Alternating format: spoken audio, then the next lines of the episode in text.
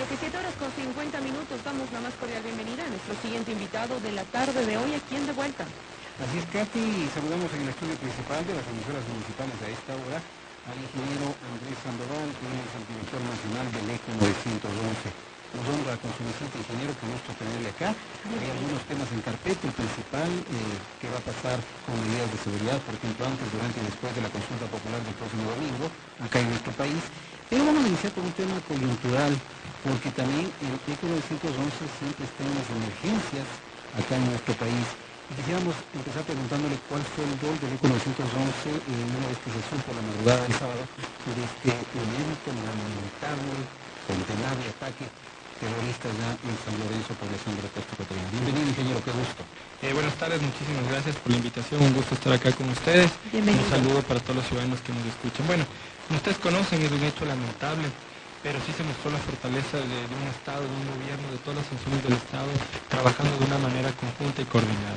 Respondiendo a su pregunta, nosotros eh, la atención fue, fue basada en dos aristas. Primero, eh, en la atención a los heridos que hubo. Se recordarán que hubo eh, aproximadamente 28 personas heridas, gracias a Dios, y ninguna vida que lamentar. Todos estos heridos se los pudo atender de una manera oportuna, con la coordinación entre el Ministerio de Salud y el ECU 911 para desplegar las ambulancias necesarias eh, en, en ese instante. ¿no? Pero algo fundamental, recuerden ustedes que nosotros como Servicio Integrado de Seguridad tenemos más de 4.000 cámaras ubicadas en todo el territorio nacional, en el Cantón San Lorenzo tenemos 16 cámaras ubicadas estratégicamente, las mismas que en base a sus videos, a sus imágenes han sido entregadas a la función judicial para que ellos en base a su competencia hagan los peritajes y los estudios necesarios.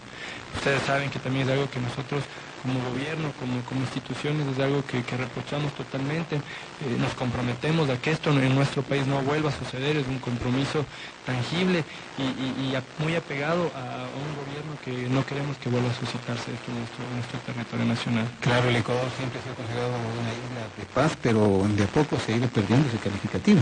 Sí, bueno, también ahí, eh, y como les comentaba tras micrófonos, eh, tuve la oportunidad el día domingo estar allá con, con el, el ministro del Interior, el ministro de Defensa, el señor fiscal general de la Nación. Entonces, ver, el- ver en territorio la realidad nos, nos compromete mucho más. Inclusive ya he dispuesto que se fortalezca eh, y se incremente el número de cámaras en base a unos estudios técnicos y operativos, tanto de Fuerzas Armadas, de Policía Nacional y de la Secretaría de Inteligencia, para estas cámaras que puedan aportarnos en caso de que vuelva a pasar algo. ¿no? ¿Y había cámaras ahí Sí. en esos alrededores? Ju- justamente como les decía, tenemos 14 cámaras, 16 cámaras, perdón, las mismas, todas las imágenes ya han sido entregadas a la, a la función judicial para que hagan su, su respectivo trabajo. Ahí no podría adelantarles mal, por- Claro. más porque ya estamos Claro, en un, proceso un de respectivo proceso de investigación y el, el- el ente de corre- el ente competente es la Fiscalía General del Estado que haga las, las, las, las, las posturas Las que, que en, base a lo que nosotros les hayamos podido entregar.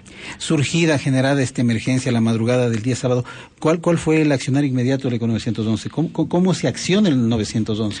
Bueno, ahí básicamente eh, primero tuvimos llamadas de alerta que hubo una explosión, que hubo un sonido muy fuerte, pero también con la ayuda visual que tenemos con nuestras cámaras pudimos ver el, un humo, un, un- al, al inicio asumíamos que era un incendio, entonces ya las inve- inves- investigaciones del caso, las averiguaciones con las instituciones en territorio ya se pudo determinar preliminarmente lo que había pasado. Básicamente en base a esas alertas se pudo desplegar todo el contingente a nivel de la parte prehospitalaria con las respectivas ambulancias para atender en este caso a los heridos y trasladarlos a las respectivas casas de salud para darles las atenciones inmediatas. Y de ahí vuelvo, repito, con el sistema de videovigilancia, captar toda la información que nosotros... Ah, y algo interesante, no solo mediante la- las cámaras, no recordar que el número único de emergencia es una línea gratuita, también recibimos llamadas de información sobre ese incidente que también ha sido entregada a la función judicial para sus respectivas investigaciones. O sea, la reacción es inmediata, o sea, no pasan horas, sino son minutos. No, que claro, bueno, en ese aspecto ustedes conocen, ¿no? Somos muy, muy abiertos a las, a las críticas, a veces los tiempos de respuesta, pero en eventos así sí es una, una atención inmediata y sobre todo la hora. Favorece mucho, ¿no? No Somos una institución que trabaja 24/7. A veces sí se nos complica un poco los tiempos de respuesta en horarios picos, en la ciudad capital, en Guayaquil, por la gran afluencia vehicular. Claro. Entonces sí afecta eso y también, también muchas veces la corresponsabilidad de que a veces lamentablemente no tenemos la cultura de que si vemos una ambulancia que está con sus válidas No nos abrimos en no nos abrimos, estamos a la, a, a la, a la del más pilas, del más sabido, como Sí. se dice vulgarmente, eh, ir metiéndonos para en vez de darle paso a la ambulancia, eh, poder. Entonces, pero en este aspecto fue una respuesta inmediata e integral, porque vuelvo y repito, no solo fue el despacho de las ambulancias, sino también la recepción de los heridos en las diferentes casas de salud. Los organismos de socorro tienen, eh, no sé si mayor cantidad de, justamente de todas las entidades en las zonas fronterizas en donde son conflictivas, por ejemplo en esta área de San Lorenzo, ustedes tenían mayor cantidad de ambulancias, mayor cantidad que en otro, eh, en otra frontera, por ejemplo la de Carchi, que no se ha visto tan conflictiva. Bueno, en ese aspecto, eh, cada ciudad, cada geografía es diferente, entonces nosotros hacemos un análisis es muy importante su pregunta también porque permite que los ciudadanos conozcan que el ECU 911 no solo es una, un call center, como se lo conoce, ¿no? Nosotros una de las principales funcionalidades que tenemos como servicio es que toda la información que receptamos mediante las llamadas de emergencia y mediante nuestro sistema de videovigilancia nos permite procesar toda la información. Y en base a eso podemos planificar una, acción oportuna. No vamos a comparar la acción que damos en, línea de frontera con, la ciudad capital o, el puerto principal. Entonces, en base a eso sí tenemos una planificación diferente. Justamente aterrizamos eh, en base a la realidad del territorio.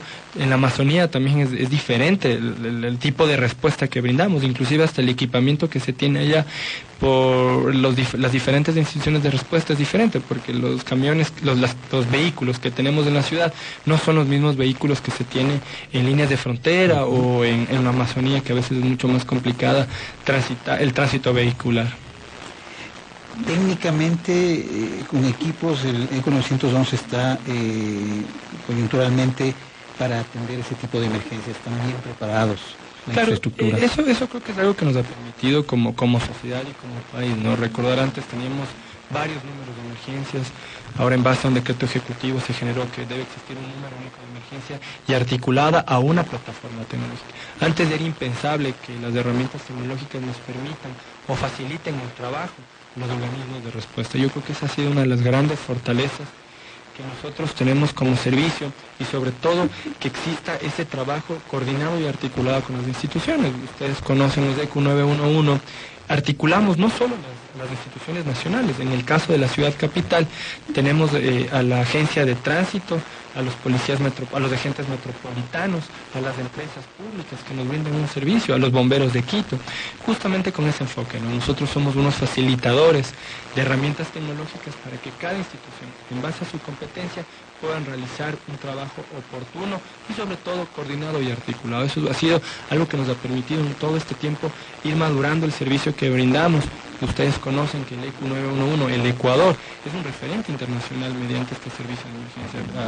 He tenido la oportunidad de estar en varios países eh, demostrando la potencialidad que tenemos como país en temas de atención integral ante una emergencia y, somos un referente. Aparte, recordarles que somos el único país en el hemisferio que tiene una certificación internacional y somos el quinto en el mundo que tiene esta certificación internacional. Además, en, octubre del 2017 tuve la oportunidad de estar en la Organización de los Estados Americanos exponiendo el modelo, la política pública y la inversión que hemos tenido como país en este tipo de, servicios. ¿no? Y fue algo, algo histórico porque, primero, como fui embajador de mi país a, a mis 32 años, un orgullo representar a mi país, demostrar las potencialidades que tenemos como servicio, pero hicimos propuestas que fueron acogidas con muy buenos ojos. Primero, demostrarle la importancia que estos servicios articuladores e integrales aportan a la ciudadanía, porque los fenómenos sociales como son el, alcoholismo, la drogadicción, la violencia de género, no solo lo vivimos en el Ecuador, lo vivimos en todo el mundo, en todo el hemisferio. Entonces nosotros con demostraciones claras vimos, demostramos el aporte que estamos teniendo ante estos fenómenos. Entonces, por eso acogieron la propuesta de que en todo el hemisferio, eh, si se va a implementar esto, tiene que ser parecido a lo que nosotros tenemos como, como país. Y segundo, eh, demostrar la importancia de un número único de emergencia. En la Unión Europea, el único número de emergencia a, nivel de, de toda Europa es del 112 antes, acá era impensable esto, ahora en el, Ecuador tenemos un número único de emergencia, entonces planteamos que el 911 debe ser el número único del hemisferio y todo eso fue acogido. Entonces es, muy interesante que, los ciudadanos conozcan que a nivel del mundo nos están viendo con, grande, con, buenos ojos lo que estamos, los avances que hemos tenido en servicios integrales ante una emergencia. y ahora es más cómodo, más fácil, más rápido, 911 y nos conectamos. No tenemos que llamar a números separados porque a los bomberos, a la policía, bomberos, de la policía, a las ambulancias. dentro del ECO tenemos son instituciones con diferentes uniformes pero con un mismo objetivo. Ahorita el objetivo... Realmente es integrado, ¿no? Como, es una dice la palabra. Sí, y, le hemos cambiado eh, desde lo que nacimos a partir del 2011 eh, hasta ahora, hemos cambiado esa visión porque antes solo decíamos, es una, es una emergencia, pero nos hemos dado cuenta que a veces la ciudadanía tiene esa confianza de tener un número único, y a veces, y, también por los diferentes fenómenos naturales que hemos tenido. Recuerden ustedes cuando hubo la activación de un proceso eruptivo del volcán Cotopaxi, pusimos a disposición nuestro número único de emergencia para que la ciudadanía llame a consultar si donde vivían era una zona de riesgo. El tema de los incendios que vivimos acá en, Quito hace unos dos años. Claro. El año pasado no lo vivimos tan fuerte, pero hace dos años era impresionante la cantidad de incendios y de... Es interesante lo que usted manifiesta porque sí, hubo una reducción abismal, pero porque hubo un trabajo coordinado y, un trabajo planificado. Con Ever Arroyo nos sentamos a diseñar el plan fuego. Primero, instalar cámaras de videovigilancia en las partes más altas de la ciudad. Y ustedes saben, las estadísticas nos han podido ayudar a, reducir esto. Pero lo más importante que yo digo, eh, somos muy conocedores de la tecnología, la infraestructura, los protocolos, los procesos, pero el enfoque principal es la corresponsabilidad ciudadana. El principal motor para que todas estas emergencias bajen es el apoyo ciudadano, eh, al, denunciar que, está, está pasando algo raro en nuestros Entonces, esa alerta temprana o esa alerta oportuna, en este caso al, cuerpo de bomberos de Quito le permite actuar de una manera eh, oportuna y sobre todo también porque hemos generado una normativa que debe, debe haber una sanción. Ustedes saben que no solo es de la afectación a nuestros bosques, hemos tenido casos muy lamentables que héroes que como son nuestros bomberos han tenido que perder su vida por, en, funciones de, sus deberes. Entonces eso sí es algo que, debemos, creo que todos ser corresponsables y esto no puede volver a suceder la participación ciudadana es importante. En, servicio, en los servicios de emergencia es fundamental. Y se han colaborado también entre ciudades. Han venido los bomberos de Guayaquil, a su vez también los bomberos de Guayaquil, de Quito han ido a México y, en fin, se han colaborado. Claro, yo creo que todo eso ha sido, eh, primero, la, estandarización de protocolos que nos ha permitido trabajar con cada institución, en cada territorio. Eh, como les comentaba el ejemplo aquí en la ciudad capital, en Guayaquil, igual están articulados los bomberos de Quito, los bomberos de Guayaquil, eh, la agencia de la agencia de tránsito municipal. Entonces, son, son instituciones que brindamos una, una primera respuesta, una ayuda. Entonces, al ser una institución a nivel nacional, ser un servicio, eh, estas instituciones siempre ven con buenos ojos articularse y trabajar de una manera conjunta, porque el objetivo es el mismo. Entonces ya no, ya no tenemos que buscar espacios o estar buscando marcas, ¿no? Existe un único número de emergencias y mediante ese número de emergencias se debe articular la respuesta oportuna a la ciudadanía. Y lo importante es socializar con los medios de comunicación, como ahora su presencia acá, que es muy oportuna. Y, aprovecho porque, miren, eh, así como los ciudadanías son, somos corresponsables, y los medios de comunicación cumplen un factor fundamental y en esta exposición que tuve en la OEA les pude mostrar el trabajo que nosotros tenemos con los medios de comunicación, tanto a nivel de radio, de comunicación y de medios de escritos, ¿no? Porque qué mejor que ustedes primero conozcan cómo es el rol de una emergencia, de atender una emergencia, el post-evento, durante el evento y durante todo el trayecto, ¿no? Entonces en ese aspecto hemos desarrollado capacitaciones que hago la invitación formal para que nos acompañen el Reporteros ECU, es un curso, un taller que se dicta eh, por tres días a los compañeros de los medios de comunicación que vivan eh, eh, primero ser un evaluador de emergencias, el que atiende la llamada, después eh, cómo la policía coordina en, el mismo ECU y por último cómo llega el recurso hasta ante la emergencia. Entonces eso nos permite cambiarle el enfoque a la comunicación en temas de emergencias. No somos somos todos ciudadanos, cumplimos cada uno nuestros roles, nuestras funciones claramente, pero sí es importante que seamos corresponsables de eso. Entonces ha sido la acción de los medios de comunicación ha sido fundamental, no solo para las emergencias diarias, ¿no? Recuerden ustedes que cuando eh, pasó el terremoto el 16 de abril fue una acción fundamental de los medios de comunicación porque la gente lo que lo único que quería saber era información oficial. Y nosotros les comento una, una historia. A mí me tocó vivir el terremoto en Manabí. Entonces nosotros desplegamos un trabajo operativo muy muy bueno pero no tuvimos ese link de poder, poder comunicar a la gente, primero que no había alerta de tsunami. Yo que estaba en Manabí, una de las principales preocupaciones de la ciudadanía era que en el cantón Santana una represa había colapsado. En el cantón eh, Calceta, la represa Esperanza había colapsado. Entonces la gente salió con mucha algarabía, las mismas instituciones de respuesta. Entonces ahí nos dimos cuenta la importancia de tener protocolos de activación con los medios de comunicación.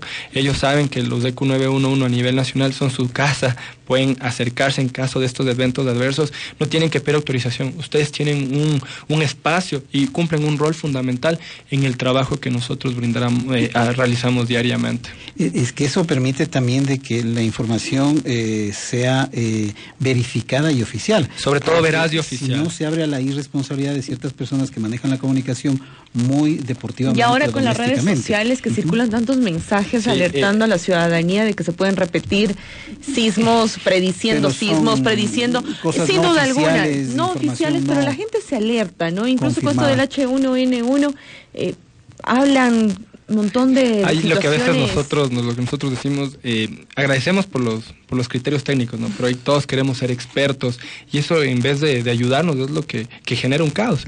Y sí es lamentable no porque ahora eh, creo que todos nuestra juventud eh, los chicos y las personas adultas estamos muy muy pendientes del Twitter del Facebook y de todas las redes sociales. Entonces muchas veces hacemos más caso a lo que cualquier persona informa comenta o escuchó por ahí y lo publicamos. Entonces eso es lo que siempre nosotros llamamos a la ciudadanía y ahí ustedes, los medios de comunicación, cumplen un rol fundamental. En estos casos, sobre todo de eventos adversos, sismos, eh, cualquier tipo de situación, por favor, hay redes oficiales, que es del EQ 911, el Instituto Geofísico, el Instituto, eh, el IG de la, de la Politécnica Nacional, en caso de un tsunami, el, Instituto Oceanográfico de la, de la, Armada, la Secretaría de Gestión de Riesgos, y nosotros tenemos protocolos que cada uno replica la información, pero esas son las únicas fuentes oficiales ante eventos adversos, y yo creo que ustedes en ese aspecto cumplen un rol fundamental y lo están haciendo porque ustedes acogen en estos casos información solo de, de, estas, de estas fuentes, ¿no? que eso es importantísimo para que la ciudadanía esté siempre bien informada. Claro, hay que replicar la información oficial porque se produce un temblor y todo el mundo no da el reporte técnico, sino más bien es algo de alarma. Y Apreciaciones o conjeturas. Estamos dialogando esta tarde aquí en De Vuelta con el ingeniero Andrés Sandoval, director nacional del ECO 911. Ahora, eh, ingeniero, vamos a pasar al tema también eh, coyuntural. Eh, el ECO 911, antes, durante y después de la consulta popular, ¿cuál va a ser el rol del ECO 911? Bueno, primero nosotros aplaudimos y, disfrutamos que este domingo se viva una fiesta de la democracia, ¿no? En ese aspecto, nosotros como Servicio Integrado de Seguridad tenemos a nivel nacional esta competencia, eh, hemos firmado un convenio con el Consejo Nacional Electoral en el cual, en un trabajo técnico planificado, se han implementado cámaras para los principales recintos electorales. Hasta este momento tenemos 785 cámaras ubicadas estratégicamente en recintos que nos dio un estudio técnico que deben ser monitoreados de una manera permanente. ¿no? En ese aspecto ya tenemos esta infraestructura implementada.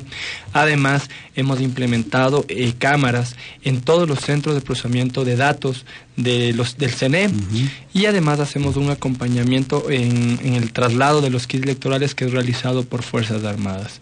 Pero algo, algo fundamental también, recuerden que nosotros eh, tenemos espacios de infraestructuras que nos permiten eh, que en nuestros 16 ECUD a nivel nacional eh, la mesa de seguridad electoral sesione permanentemente. Y lo que usted manifestaba, no solo va a ser el día domingo, sino va a ser antes, durante y después. Vamos a hacer un monitoreo permanente, pero sobre todo eh, las reuniones permanentes de las instituciones que estamos involucradas en, que se garantice este proceso electoral. Vamos a estar sesionando permanentemente. Esta mesa se activa desde el día viernes porque como ustedes conocen ya hay el voto asistido, el voto de los privados de, su libertad, entonces eso eso ya tiene que tenemos que tener un respectivo seguimiento y sobre todo una articulación. Entonces es un trabajo que lo hemos hecho coordinado y articulado con el Consejo Nacional Electoral y con las diferentes instituciones que son articuladas del Servicio Integrado de Seguridad. Y, esto suma a garantizar que el proceso se cumpla en los mejores términos por el bienestar de los ecuatorianos. Claro, yo creo que, como vuelvo repito, esto es una, una, una fiesta, ¿no? El simple hecho de, hacer un proceso electoral, una fiesta democrática. Debemos nosotros, de los, los, que somos competentes en seguridad, velar por eso, ¿no? Que se lleven en base a la planificación. No tiene, no tiene que, no tiene que, que suceder eh, algo, algo diferente. O sea, sí creo que eh, tenemos la oportunidad de que se nos consulte a los ciudadanos tenemos que ir a acercarnos a votar y cumplir. Ustedes conocen que hay diferentes eh, leyes durante este proceso electoral, eh, el tema del consumo de alcohol, entonces todo eso se estará cumpliendo en base a una planificación que, se ha ideado para este proceso electoral. Eh, a más de, las recomendaciones, de las sugerencias, el 911, ¿qué, ¿qué, tipo de puntualizaciones hace para este proceso electoral, ingeniero? Bueno, en este caso es, importante que cualquier información, eh, el ente rector aquí va a ser el Consejo Nacional Electoral, las dudas que tengan los ciudadanos, acceder a la página web, a las redes sociales, que el CNE constantemente esté informando. Y recordarles que nosotros como entidad estaremos velando por su seguridad antes, durante y después del proceso electoral. El ingeniero eh, Andrés Sandoval, director nacional del ECO 911, aquí en De Vuelta compartiendo, por supuesto, el trabajo que hace el ECO 911 y estas recomendaciones que nos da para el próximo día domingo, que asistiremos los ecuatorianos a las urnas, y también el trabajo del antes, durante y después. Ingeniero, eh, recomendaciones de seguridad que se pueden dar para este proceso electoral, principalmente a quienes, por ejemplo, no están en el sector urbano, sino en el sector de los ah, más alejados, donde aparentemente a veces puede haber un poco de complicaciones. Bueno, tomar las medidas del caso, ¿no? Eh, como ustedes han podido observar, eh, en esta temporada no hemos tenido afectaciones por lluvias, entonces hasta el momento los recintos electorales se mantienen, son los mismos en base a lo que el Consejo Nacional Electoral publicó y a la ciudadanía que no, no vota en la parte urbana, sino que vota en la parte rural. Eh, recordar que hay un, hay un horario que la gente puede votar, ¿no? Entonces, seguir esas recomendaciones, vuelvo y repito, hasta el momento no hemos tenido afectaciones por lluvias, que eso denota un cambio de recintos electorales, como si lo vivimos el proceso anterior, justamente por estas fechas, en el cual en, el cantón del, de, en la provincia de Guayas hubo afectaciones muy fuertes en diferentes cantones. ¿no? hasta este momento todo está eh, bajo lo planificado, entonces eso, eso es importante. Que la ciudadanía, por favor, acceda con, con, las respectivas, con sus cédulas y que vaya de la mejor manera a realizar el sufragio. Y allá en San Lorenzo, ¿qué medidas de seguridad se van a tomar este domingo?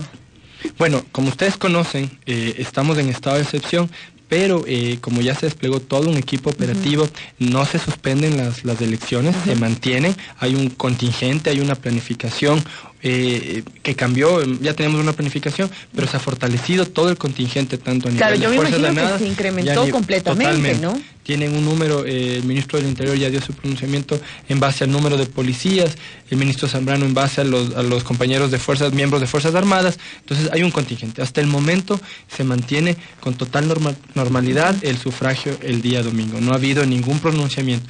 Y en caso de que existe un pronunciamiento, es en base a un informe técnico por las dos instituciones, que sería Fuerzas Armadas, Policías, pero en coordinación con el CNE, y el CNE informaría a, la, a los ciudadanos del Cantón San Lorenzo en caso de que exista algún cambio. Pero hasta el momento, vuelvo y repito, todo se mantiene eh, en base a lo planificado.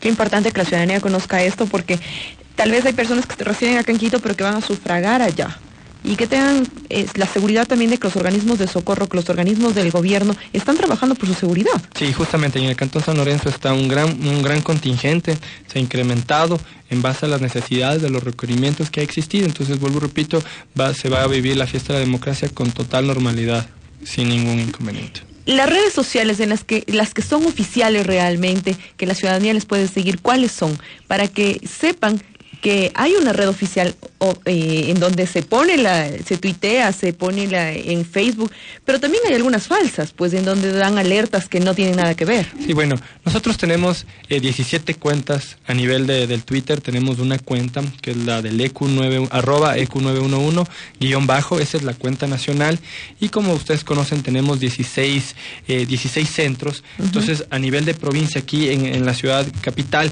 el EQ Quito cubre la provincia de Pichincha, Napo Orellana es arroba ecuquito. Entonces esas son nuestras redes oficiales. Eh, por eso digo, son 16, pero la cuenta oficial es la, la, nacional es la, la, número la número 17. La que estoy retuiteando en este momento de la entrevista con el ellos, ellos, retuitean, por, eso, ellos retuitean solo lo mío. por eso lo vi entretenido en el celular. No, no, sí, pero es importantísimo. Esa, e, esa, esa, información que nosotros tenemos. Miren el ejemplo del día de hoy en la mañana.